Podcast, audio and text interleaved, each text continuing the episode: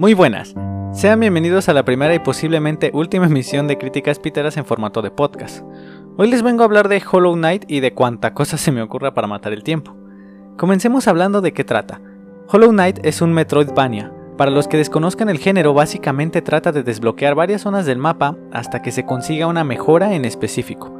Idealmente la mejora será una herramienta útil en nuestro arsenal, no una simple llave, sino que cambia la forma en la que exploramos o combatimos. Y bueno, aquí se cumplen las dos funciones. Punto para Hollow Knight entonces. En cuanto a la historia es interesante, transcurre en un mundo devastado donde se observan los vestigios de lo que en su día fuese el reino más próspero de la región. Pero no es una zona fantasma porque más preocupante que enfrentar enemigos sin mente es dialogar con otros seres de esa especie. Esto contribuye a la construcción de la historia y sus misterios, las preguntas que esperan a ser respondidas o las que se respondieron aunque nunca se hicieron. Vale la pena hablar de eso y como soy un mamador también del lore. Si desconoces el concepto, o como yo simplemente no lo entendías, se le llama lore a los personajes, ubicaciones y objetos dentro de un universo y la información sobre su trasfondo, localidad y funcionalidad. Fue la definición más completita que encontré. Bueno, en otras palabras, es cada pieza de información sobre el universo de la obra, no confundirlo con la historia como producto final de todos los elementos narrativos de la obra. La clave quizás sería considerar al lore como cada pieza de tantas que conforman la historia global de la obra. Debo resaltar que en los videojuegos el lore tiene diversas expresiones, unas más comunes que otras. Por ejemplo, los textos que pueden encontrarse inexplicablemente en muchos lugares, los, los, personajes que hablan sobre ello, las descripciones de los objetos y los objetos mismos, así como el diseño y la decoración de los escenarios.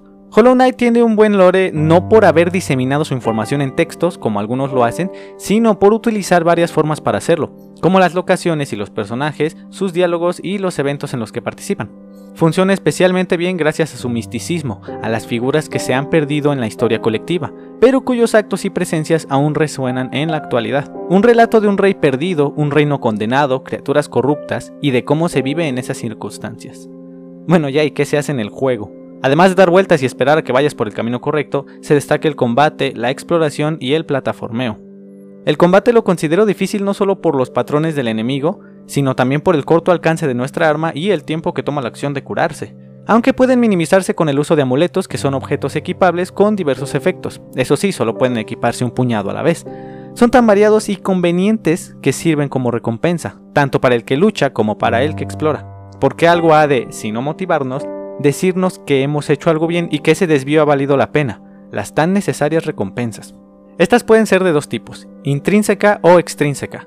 Cada una se refiere a si la recompensa está en el proceso que nos ha llevado a algo o si viene después respectivamente.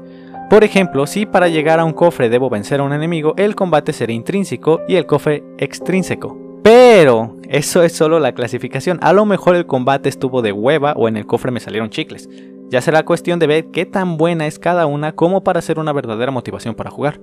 Acá en Hollow Knight las recompensas pueden ser los combates en sí mismos, porque son buenos, tienen variedad y buenos patrones. Afortunadamente no se limitan a eso, también pueden dar cosas útiles para recompensar a los que luchan como a los que exploran. Es más, hasta pueden recompensar con trozos de historia, con eventos que ocurren si haces esto o aquello, así recompensan al jugador interesado. En otro tema que no he podido ligar, me gustaría hablar de la geografía en este juego. Se podría hablar de cómo guía al jugador sin llevarlo de la mano conectando las locaciones importantes para asegurarse de que llegará ahí o de las claras características que diferencian cada bioma del juego. Pero pues ya lo mencioné, entonces hablaré del mapa. Cada zona cuenta con uno propio, mismo que debemos comprar a un personaje que para nuestra desgracia es bastante elusivo el condenado, y mientras lo encontramos tenemos que recorrer la zona sin mapa, sin rumbo fijo, a ciegas, como si fuéramos extraños al lugar. Eso, revive continuamente la experiencia de lo desconocido, incluso puede conservarla después de comprarlo ya que se encuentra incompleto. Para poder llenarlo debes haber comprado una pluma, hazlo lo más pronto que puedas, y también sentarte en un banco, los checkpoints de este juego. Como dato curioso, los checkpoints solían ser los únicos lugares donde se podía guardar la partida, llámese cama, máquina de escribir o lo que sea. Aunque actualmente se conserva esta práctica en algunos títulos, la existencia del guardado manual y automático han hecho que desplace esta función y conserven únicamente la de ser el sitio al que vas a morir, como aquí en Hollow Knight.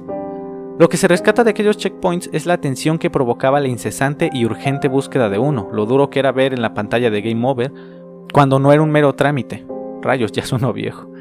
Sin embargo, no puedo negar que es frustrante chutarse un nivel de nuevo, más cuando se le pasa la mano con esa penalización. Volviendo a Hollow Knight, la tensión se conserva gracias al sistema de economía, donde al morir se pierde todo el dinero que se tenía hasta que volvamos por él. En caso de morir otra vez ya no podrá recuperarse. Es como las almas en Dark Souls.